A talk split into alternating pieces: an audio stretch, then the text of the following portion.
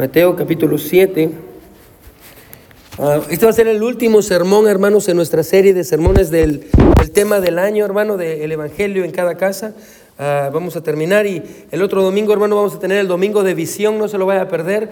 Va a recibir un regalo, eso, amén. Va a recibir un regalo de parte de la iglesia ah, y vamos a tener la visión de este año ah, para, para, nuestra iglesia. Y, y, va a recibir, como le digo, un, libre, una libreta para que tome notas y algunas otras cosas que le pueden ayudar. Así que no se lo olvide el siguiente domingo, hermanos, y vamos a tener aquí algunos globos y, y vamos a recordar, hermano, a, lo que Dios ha hecho. Amén. Así que, pero hoy, hermano, el, vamos a ver el último sermón de esta serie, uh, el Evangelio en cada casa, amén. Y, y, hemos dicho, hermano, que es necesario compartir el Evangelio a las personas de afuera, pero más importante es compartir el Evangelio con las personas que están en nuestro hogar, amén. Y vivir, bueno, el Evangelio no solo es algo que usted necesitó cuando usted vino a Cristo, el Evangelio es algo que necesitamos todos, todos los días, amén.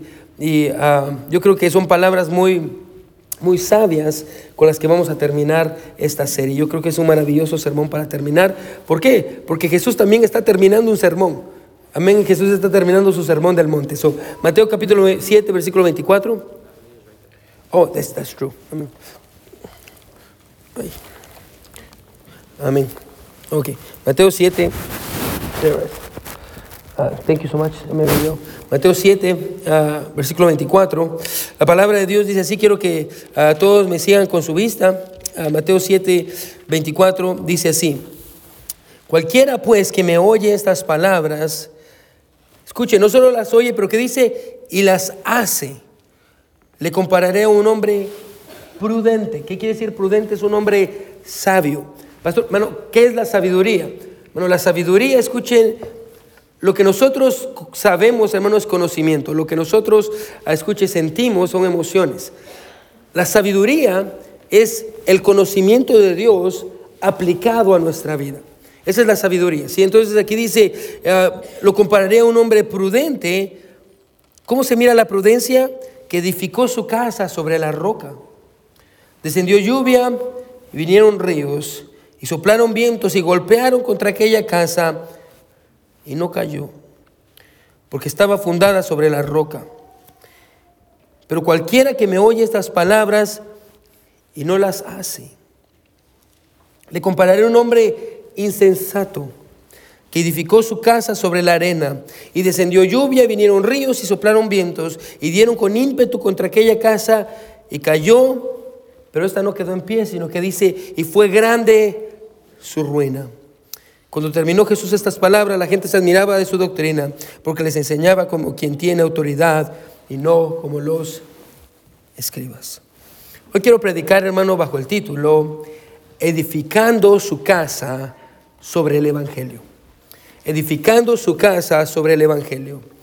Y a manera de subtítulo, el colapso de una vida sin aplicación. Bueno, de nada le sirve a usted escuchar un montón de sermones y no aplicar nada en su vida. So, vamos a ver, hermano, uh, cuál es el fin. Uh, y yo creo que el mensaje de hoy es especial y la razón, hermano, es porque yo creo que muchas familias de nuestra iglesia están siendo azotadas por los vientos de las pruebas, de, los, de las situaciones difíciles. Amén. ¿Por qué no oramos, hermano, en esta mañana y le decimos a Dios, Señor, que al final de esta tormenta mi casa siga de pie? Que al final de este tiempo difícil mi casa siga de pie. Su casa va a seguir de pie si usted le edifica sobre el Evangelio de Jesucristo, sobre lo que Cristo hizo por nosotros. Vamos a orar, iglesia. Mi buen Dios, venimos delante de ti, Señor, entendiendo que, ah, Padre, hay muchas personas en nuestra iglesia que están pasando por un tiempo difícil. Pienso, mi Dios, mi hermano Leo, mi hermana Vanessa, Dios. Pienso en nuestro hermano Terry, Padre Eterno, que, que sabe que va a morir, mi Dios. Pienso en el hermano de nuestra hermana Mari, Dios, que en este momento está en coma. Pienso en todos aquellos que están enfermos y no pueden estar con nosotros hoy. Y no solo enfermedades, Señor, sino problemas en matrimonios, Dios, con sus hijos. Padre eterno, y venimos delante de ti suplicándote, mi Señor, que al final de esta tormenta nuestra casa siga de pie. Ayúdanos, Señor, a entender ¿Qué es lo que nosotros podemos hacer hoy para que cuando esos vientos, mi Dios, de prueba vengan, nuestra casa pueda seguir estando de pie. Gracias Padre Eterno porque podemos tenemos un fundamento, Señor, que son las enseñanzas de los apóstoles, Padre Eterno. Son, son, mi Dios, las profecías, los profetas, la ley, Dios, toda la palabra de Dios que nos enseña el Evangelio, que Cristo murió por nosotros, que dio su vida para darnos salvación. Ese es el fundamento, Señor, sobre el cual nosotros levantamos y edificamos nuestras casas y nuestras vidas. Gracias, Padre Eterno. Me escondo detrás de tu cruz para que tu nombre sea enaltecido, mi Señor, y no yo. Háblanos, Padre. En el nombre de Jesús oramos. Amén y amén. Puede sentarse, iglesia.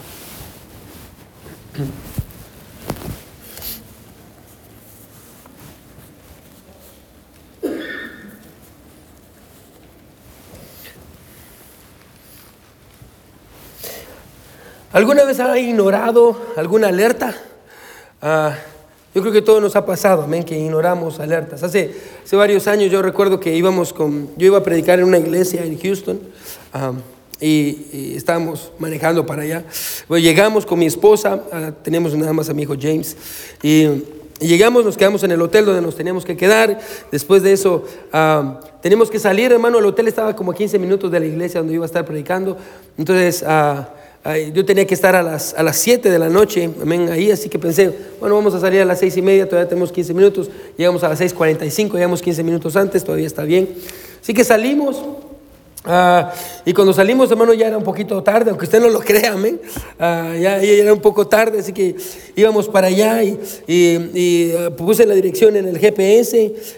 Y, cuando puse la dirección en el GPS, la hermana Sabrina me empezó a echar la culpa de por qué íbamos tarde. Yo comencé a culparla a ella, amén. Y, no es que usted tiene la culpa, no es que usted tiene la culpa. Y mientras, como buenos adultos maduros, nos estábamos echando la culpa, se escuchaba una voz de una pobre mujer llamada Siria a lo lejos diciendo, haga una salida, haga un éxito en la salida 452, amén. Y no, porque usted tiene la culpa, haga una, una derecha en la salida 452. Nos pasamos la salida y nos seguimos echando la culpa. Ella me decía, no, es que usted tiene la culpa porque salimos tarde de Tulsa. Yo le decía, no, es que usted no estaba lista. después una vez la voz decía, haga una derecha en la salida 453. Y seguimos echándole la culpa. No es que Eva tiene la culpa, amén, porque si la fruta no hubiera tenido la culpa, no tuviéramos que tener este pecado. No es que Guatemala perdió el último partido de soccer, mira, estamos echando culpa por todo. Y la voz decía, haga la salida, haga una salida, la salida, una exit en, en la salida 454. Y por último nos dijimos, ok, Usted no tiene la culpa, yo no tengo la culpa, la culpa la tiene James y le echamos la culpa a James, amén. Ah, y de pronto, hermano, escuché la voz de mi esposa diciéndome, nos pasamos la salida, amén. entonces hay que hacer, vamos a hacer la siguiente salida, amén. Y de pronto la salida 455 cerrada, 456 cerrada, 457 cerrada. Hermano, nos tomó 25 minutos llegar a la iglesia, amén. Llegamos 10 minutos tarde. Por no obedecer la alerta, hermano, que estaba delante de nosotros. Ahora, yo creo que usted no me va a dejar mentir en cuanto a esto, hermano. El no obedecer las alertas siempre trae consecuencias. No obedecer la alerta del despertador en la mañana, hermano, va a ocasionar que usted pierda su trabajo. Malcriado, levántese temprano. Eh, el no obedecer la alerta de un tornado, hermano, puede ocasionar la pérdida de muchas cosas. El no obedecer la alerta de fiebre puede ocasionar problemas mayores en, en su cuerpo. El no obedecer las alertas en nuestras vidas siempre va a traer consecuencias. Ahora, bueno, no estamos aquí para hablar acerca de las alertas del despertador, ni sobre las alertas de los tornados o el GPS o de la fiebre. Estamos aquí, hermanos, para hablar de una alerta más importante, una alerta que Jesús dio a sus discípulos hace más de dos mil años. Una alerta que hoy en día sigue siendo importante. Porque recordemos, hermano, que el no obedecer las alertas en nuestras vidas nos va a traer consecuencias. Y cuanto más escuche si el que está alertándonos a través de este pasaje es Jesús mismo.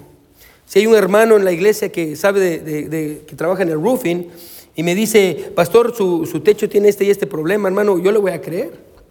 Si hay un hermano que trabaja en la construcción y me dice, pastor, la estructura de su casa está mala, yo le voy a creer.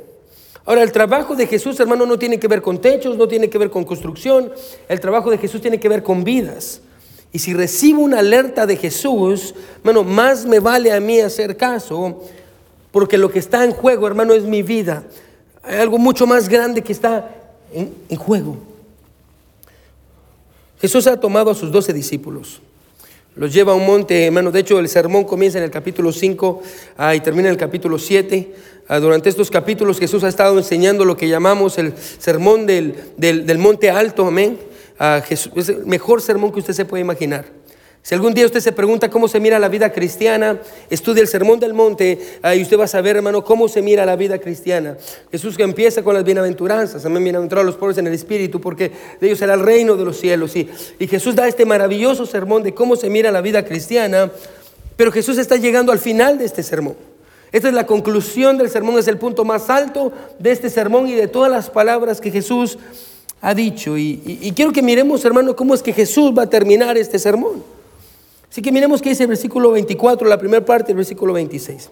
¿Sí está conmigo? Amén. Voy a preguntar una vez más, si no, no nos vamos. ¿Sí está conmigo? Amén. Versículo 20, miren lo que es versículo 24, la primera parte.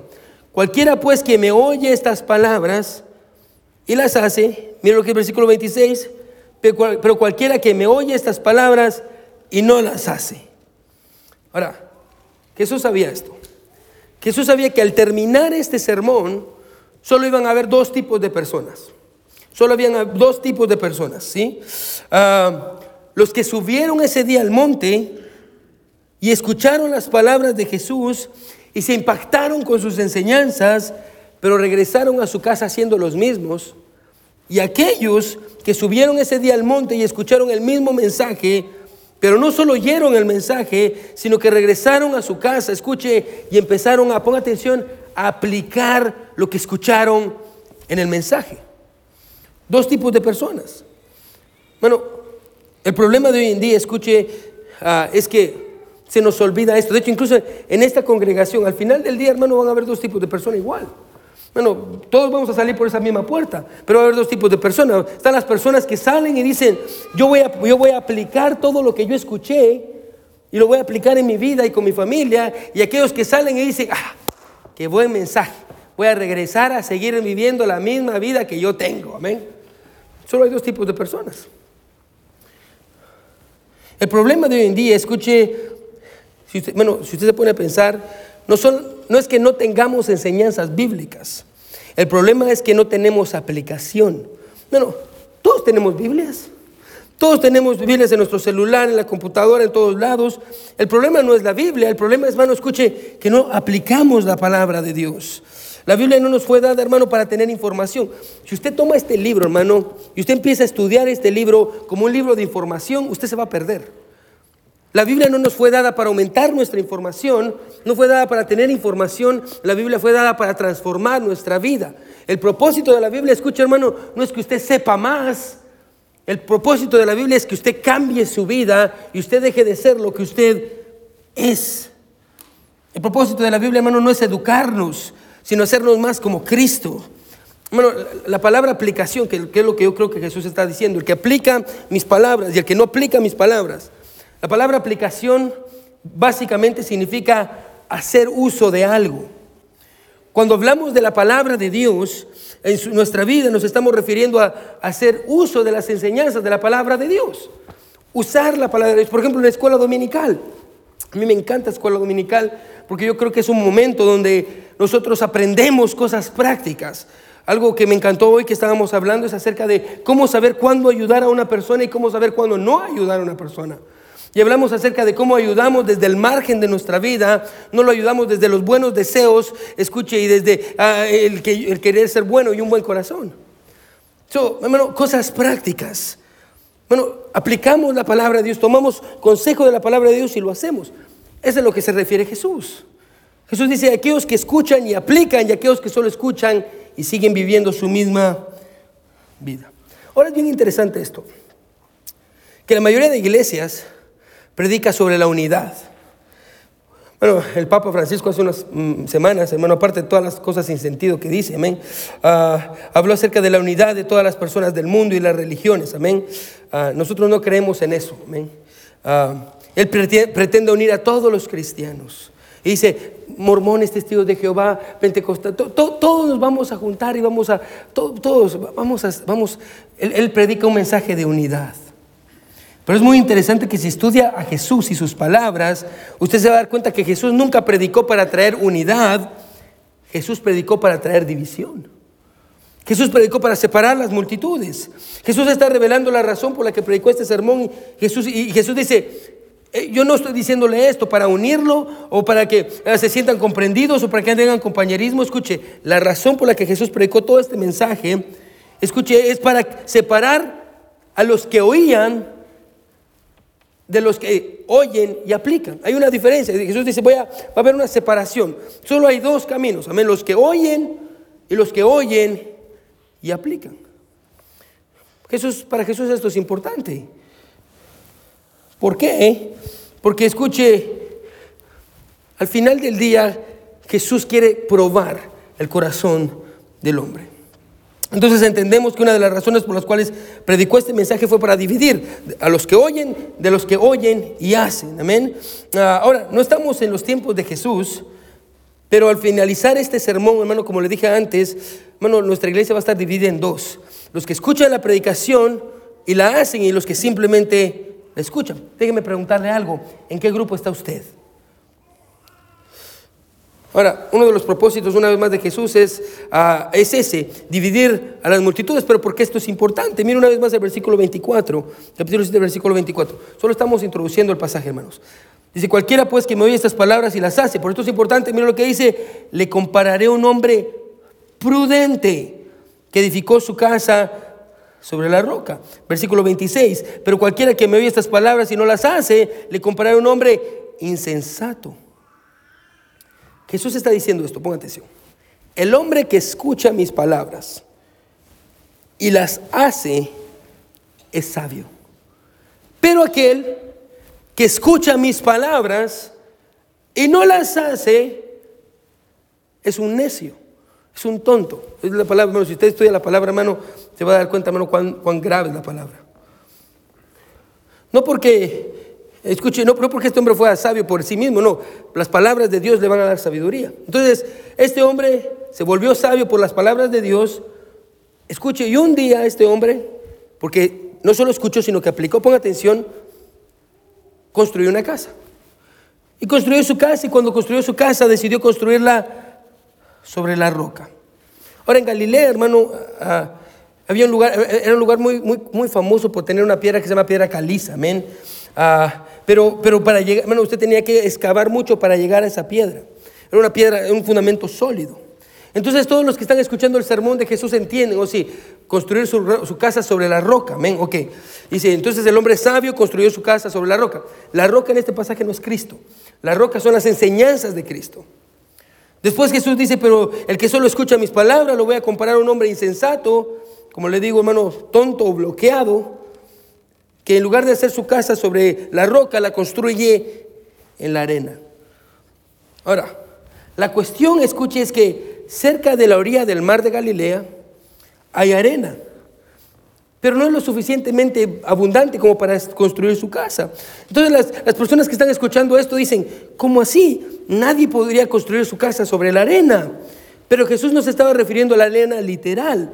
Hay algo bien interesante en este pasaje. Y es que cuando Jesús habla y dice construyó su casa sobre la piedra, está usando en griego una palabra que se llama, es la palabra Petra. Construyó su casa en Petra. Y después dice, ah, cuando dice construyó su casa sobre la arena, regularmente la, palabra arena, hermano, en, griego es la palabra mos, pero aquí usa la palabra amán.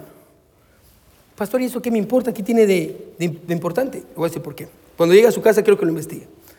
Petra y Amán son dos ciudades que existen, hasta bueno, son dos ciudades que existen, amén, que existían en ese tiempo, amén. Así que Jesús está usando dos de estas dos ilustraciones para que la gente entienda. Petra es una ciudad construida de piedra y Amán, hermano, es una ciudad que, hermano, y al final vamos a ver, hermano, es una ciudad literalmente, hermano, que está construida sobre, sobre la arena. So, Jesús dice, las personas que escuchan mis palabras y las hacen son como este hombre sabio que puso su casa sobre Petra pero las personas que solo escuchan y no hacen son como este hombre que puso su casa sobre la arena, sobre Amán. Ahora, según Jesús, ah, según la historia, las dos casas están a la par. Ahora, si usted hubiera pasado, y esto es bien interesante, si usted hubiera pasado a la par de las dos casas, las dos casas eran iguales. Las dos estaban pintadas del mismo color, las dos estaban, ah, escuche bien, habían contratado la misma compañía de roofing, el mismo estilo de jardín, las mismas puertas. Por fuera, escuche, se miraban exactamente igual. La única diferencia entre las dos casas era el fundamento. Ahora pongamos la verdad en contexto y entendamos lo que Jesús está diciendo. Jesús dice, cuando termine este sermón van a haber dos grupos de personas. Los que escucharon mis palabras y las hacen y aquellos que simplemente las escucharon. Los dos se van a ver completamente iguales. Los dos van a tener la misma Biblia, la misma cara, los mismos problemas, la misma voz.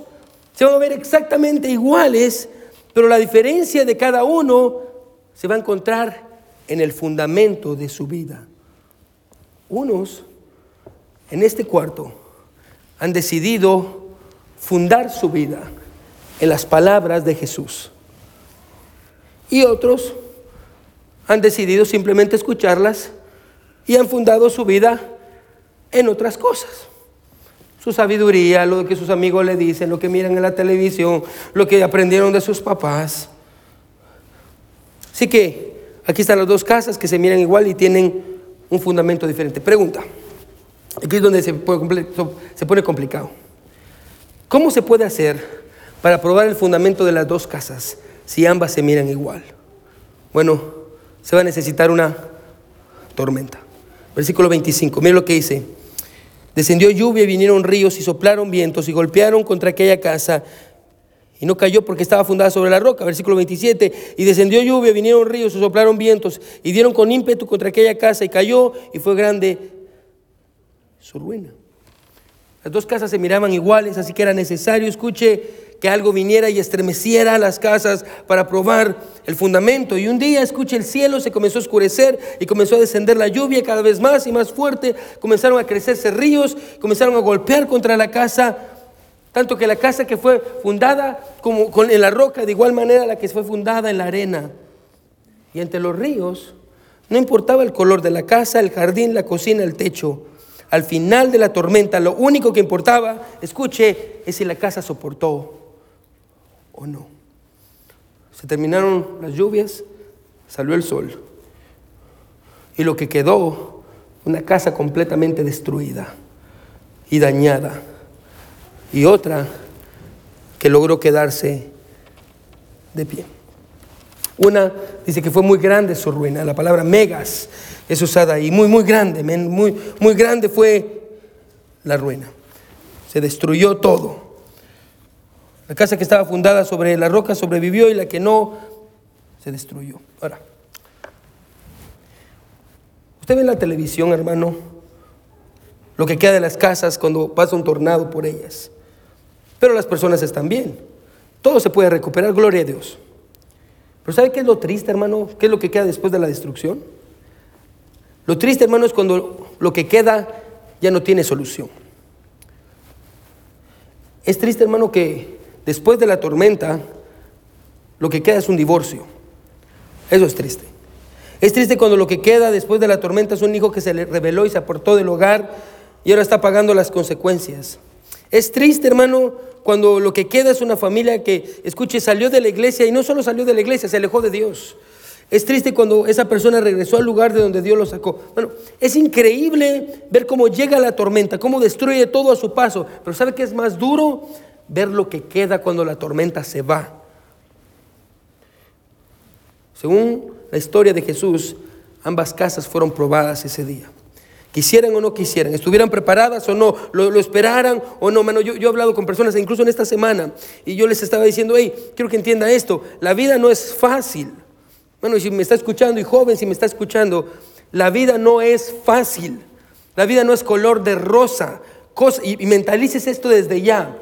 Cosas malas le pasan a gente buena todos los días.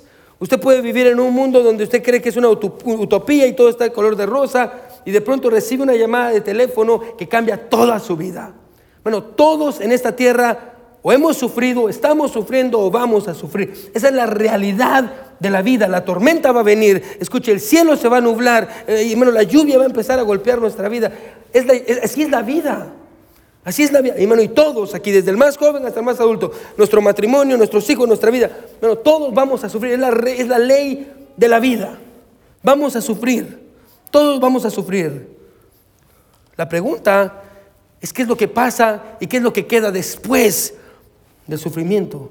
O incluso en medio del sufrimiento. La pregunta es si realmente vamos a aguantar. Jesús le dijo a las personas, cuando termine este sermón solo van a haber dos grupos de personas. Los que me escuchan y los que no. Los que viven por mis palabras y los que no. Ahora, no hay que ser un, genio, hermano, ni un teólogo para notar que Jesús en este pasaje no está hablando sobre casas verdaderas, o sobre paredes o sobre techos. Quiero que ponga atención. Jesús está hablando sobre vidas, sobre hijos, sobre matrimonios, sobre familias que van a ser destruidas si usted sigue edificando en su propia sabiduría o en la sabiduría de su amiga. Tengo problemas en mi matrimonio. Oh, amiga, ¿qué puedo hacer? Su amiga que también tiene un matrimonio ocho pedazos. Oye, amiga, lo que yo te puedo decir es que hagas esto y esto. Ay, sí lo voy a hacer, amiga. Sigue edificando su vida como los consejos de su amiga que no tiene temor de Dios. A ver, sigue edificando su vida con los consejos de un hombre que da enseñanzas bonitas en Facebook y en YouTube. Y usted lo mira y usted dice, ay, es que muy bonito lo que habla este hombre. Ay, pastor, yo no sé si es cristiano o no. Ay, pero sus palabras. Sigue edificando su vida en enseñanzas positivas. Sigue edificando su vida, escuche, en las cosas que usted piensa que así son, porque así es. Sigue edificando, escuche su vida en sus propias experiencias.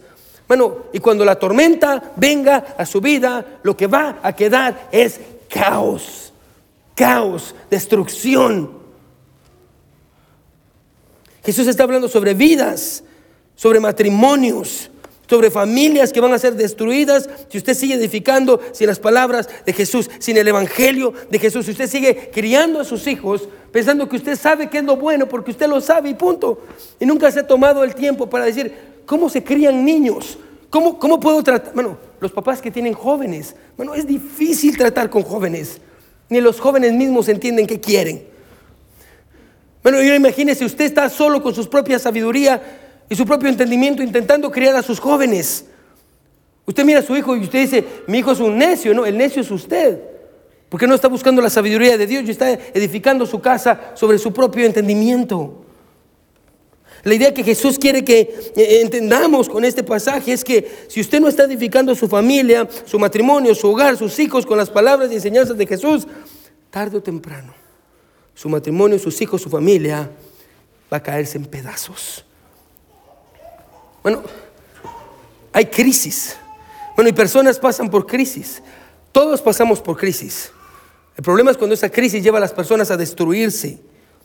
Bueno, Espero que entienda que este pasaje es una alerta de Jesús que dice, la vida es difícil, las tormentas van a venir, escuche, los vientos van a soplar, la decepción va a ser real. Bueno, la gente, escuche, lo va a traicionar, la gente va a hablar mal de usted. Esa es la vida. Su fundamento va a ser probado.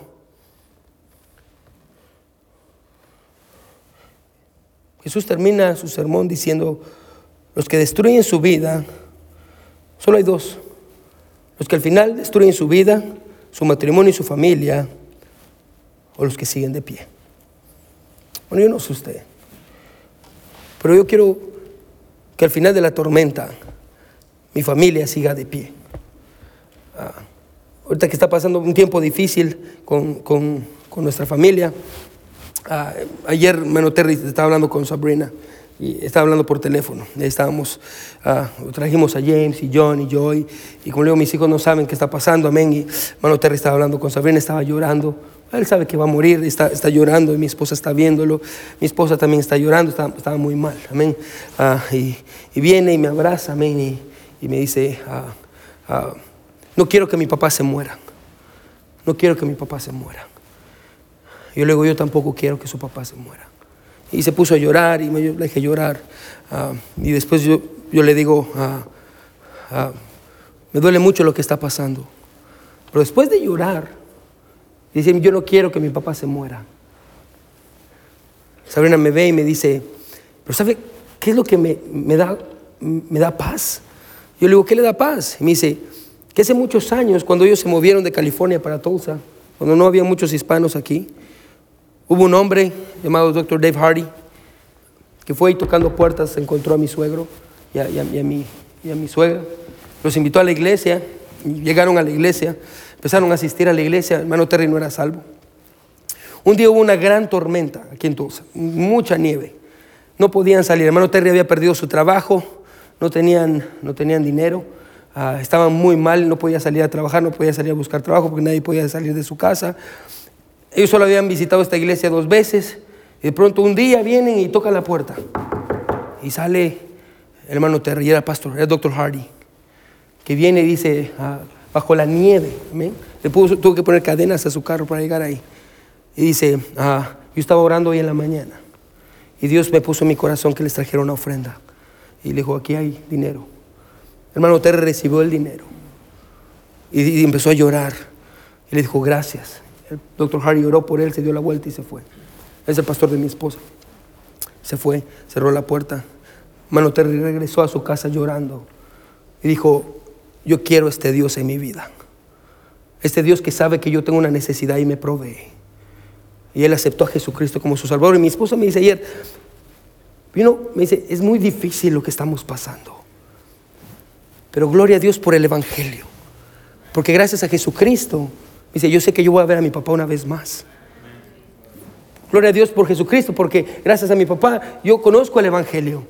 Y hermano, y en parte lo que él hizo de venir de allá, de California a Tulsa, hermano, nos ha impactado a todos nosotros. Porque si no, hermano, no tuviera esposa. Y no tuviéramos una iglesia. Bueno, él edificó su vida, hermano, con problemas y circunstancias, pero edificó su vida en la roca. Bueno, y los tiempos difíciles están viniendo. ¿Y sabe qué es lo que queda? Un hombre que sigue de pie. Un hombre que sigue de pie. Bueno, tiempos difíciles vienen a mi esposa y a nuestra familia, hermano. Y mi fe y mi oración, escuche, es que nosotros sigamos de pie después de esto. Pero lo que, nos, lo que nos está pasando a nosotros, le va a pasar a usted. O le está pasando a usted. Hermano, no cometa el error de edificar su vida. Escuche, con su sabiduría, con sus enseñanzas, con las bueno, edifique su vida en el evangelio del Señor Jesucristo. Edifique su casa, escuche con las enseñanzas de la palabra de Dios. Bueno, deje que la palabra de Dios entre. No solo escuche, haga. Bueno, no solo venga a la iglesia y escuche y escuche y escuche. Espero que entienda que entre más usted venga y escuche y escuche y escuche y usted no hace nada, más grande está construyendo su casa en la arena. Cuando tiempos difíciles vengan, su casa se va a caer. Bien interesante lo que les dije, cuando Jesús usa la palabra roca es la palabra Petra, cuando Jesús usa la palabra arena es la palabra man, son dos ciudades que hasta el día de hoy existen. Si usted investiga la, la ciudad de Petra, nunca se ha caído desde ese tiempo para acá. Y la ciudad de Amán ha sido reconstruida 26 veces porque fue construida en la arena. ¿Sabe qué es lo más chistoso? Que la gente sigue reconstruyendo la ciudad en la arena. Bueno, ¿sabe que usted y yo somos así? Todo se cae. ¿Y sabe qué es lo que volvemos a hacer? Volvemos a escuchar a la amiga, volvemos a escuchar al amigo, volvemos a creer en, lo, lo que me dijeron y seguimos haciendo lo mismo y seguimos pagando las consecuencias. Bueno, que Dios nos ayude a todos como iglesia. No a no tener problemas, sino quedarnos de pie cuando los problemas vengan. Bueno, y tal vez usted en esta mañana está pasando por un tiempo difícil. Tal vez usted dice, pastor, mi matrimonio está ahí en la tormenta, pastor. Pastor, mi familia está ahí en la tormenta. Pastor, económicamente estamos ahí. Emocionalmente, pastor, hay una tormenta. Pastor, ¿qué hago? Jesús lo dijo. Edifique su vida sobre la roca. Escuche y haga. Y piense cada vez que usted venga, ¿qué, qué aprendí hoy? ¿Qué, qué necesito hacer, Señor? ¿Dónde necesito cambiar? ¿Cómo puedo ser mejor? Yo, no quiero destruir mi familia, mi- mis hijos, mi esposa, lo que tú me has dado, Señor. Hermano, no sea ingenuo, pensando que usted siempre va a tener lo que usted tiene. No cometa el error. Hijos, jóvenes, no piense que siempre va a tener a sus papás con usted. Sus papás van a morir. No espera que ya sea muy tarde. No espera que sea muy tarde. Que Dios nos ayude a todos a edificar nuestra casa sobre el Evangelio, sobre las enseñanzas de Cristo. Porque es la única manera en la que nuestra casa va a quedar de pie cuando los tiempos difíciles vengan. ¿Por qué no oramos y le decimos al Señor Dios, ayúdame a quedarme de pie, que mi casa no caiga, Señor, porque ahorita estamos en tiempos difíciles. Todos con ojos cerrados y cabeza inclinada, nadie viendo.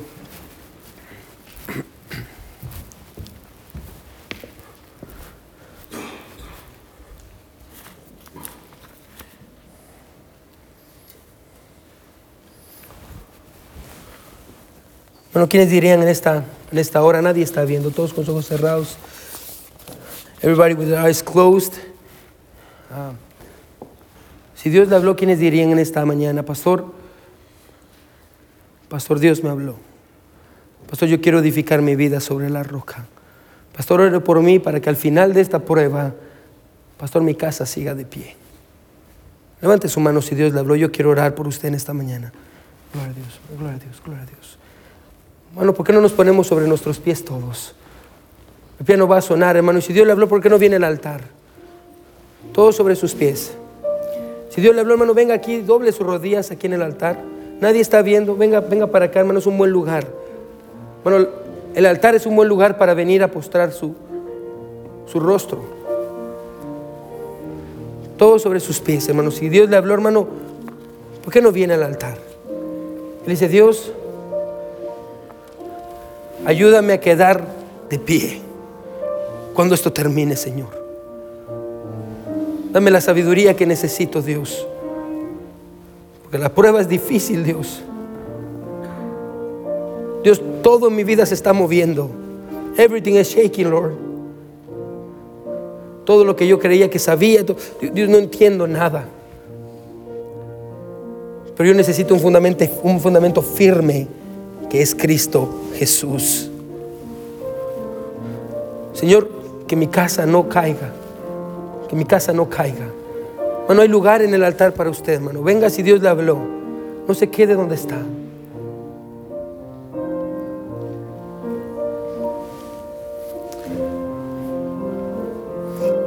Dobla sus rodillas, hermano, y dígale, Señor, aquí estoy. Dios, que mi casa no caiga, Dios. Ayúdame a vivir por tus palabras. Ayúdame a hacer, Dios. Ayúdame a cambiar, no por mi propia fuerza, sino por tus fuerzas, Señor. Señor, es difícil, es difícil edificar sobre ti, Señor. Porque yo no soy perfecto, porque tengo problemas. Pero al final del día, Dios, yo vengo delante de ti, suplicándote, implorándote que me ayudes a edificar mi matrimonio, mi familia, mis hijos sobre ti, Señor. Porque cuando tiempos difíciles vengan, Dios, yo no quiero perder lo que me has dado. Yo no quiero perder mi casa, mi familia, mi matrimonio. Ayúdame, Señor, a edificar sobre la roca, no edificar sobre la arena.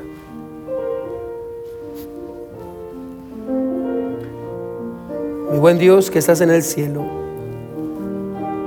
venimos delante de ti, Señor, suplicándote que nos ayudes, Dios, a edificar sobre el fundamento que es Cristo sobre el Evangelio, mi Dios, sobre lo que tú hiciste por nosotros. Ayúdanos a edificar, mi Dios, nuestra vida sobre una identidad en ti, Cristo. Entender quiénes somos a la luz del Evangelio. Somos amados, aceptados, mi Dios, somos perdonados, somos redimidos en Cristo Jesús. Ayúdanos a edificar nuestro matrimonio en tu gracia, Señor. Eh, ayúdanos a entender, Padre eterno, que tú nos has dado gracia, mi Dios, para gracia que cubre los errores, mi Dios, y desaciertos de nuestra pareja. Ayúdanos, mi Dios, a edificar nuestros hijos, Padre eterno. Ayúdanos a enseñarles tu palabra cuando son niños, para que cuando crezcan no se aparten de ella, Señor. Ayúdanos, Padre eterno, a edificar nuestra casa en el Evangelio. Dios, y te pido, Padre eterno, por todos aquellos, mi Dios, que en estos momentos están pasando por una prueba en sus vidas. Ayúdales, Señor, y que su casa no caiga. Y Dios, que hoy puedan salir con esa verdad. Por fe, mi casa no va a caer. Por fe, mi casa no va a caer. Porque mi casa está fundada en Cristo. Gracias Señor por tu corazón. En tu nombre oramos. Amén y amén. No hay mayor fundamento, hermano, que entender lo que Cristo hizo por nosotros. Bueno, ¿por qué no cantamos, hermano, el himno Fue por mí? Que nos va a ayudar a entender, hermano, lo que hemos hecho. Escuchen, en ah, la cena del Señor. Y nos va a ayudar a, poder entender al mismo tiempo, hermano, lo que Cristo hizo. Vamos a cantar este precioso himno, hermano. Y yo quiero que usted lo cante, hermano, pensando en Cristo. Esto que vamos a cantar es el Evangelio. Esto es lo que Cristo hizo por usted. Hermanos, cántelo con, con ese corazón. Fue por mí. Bueno, Karim.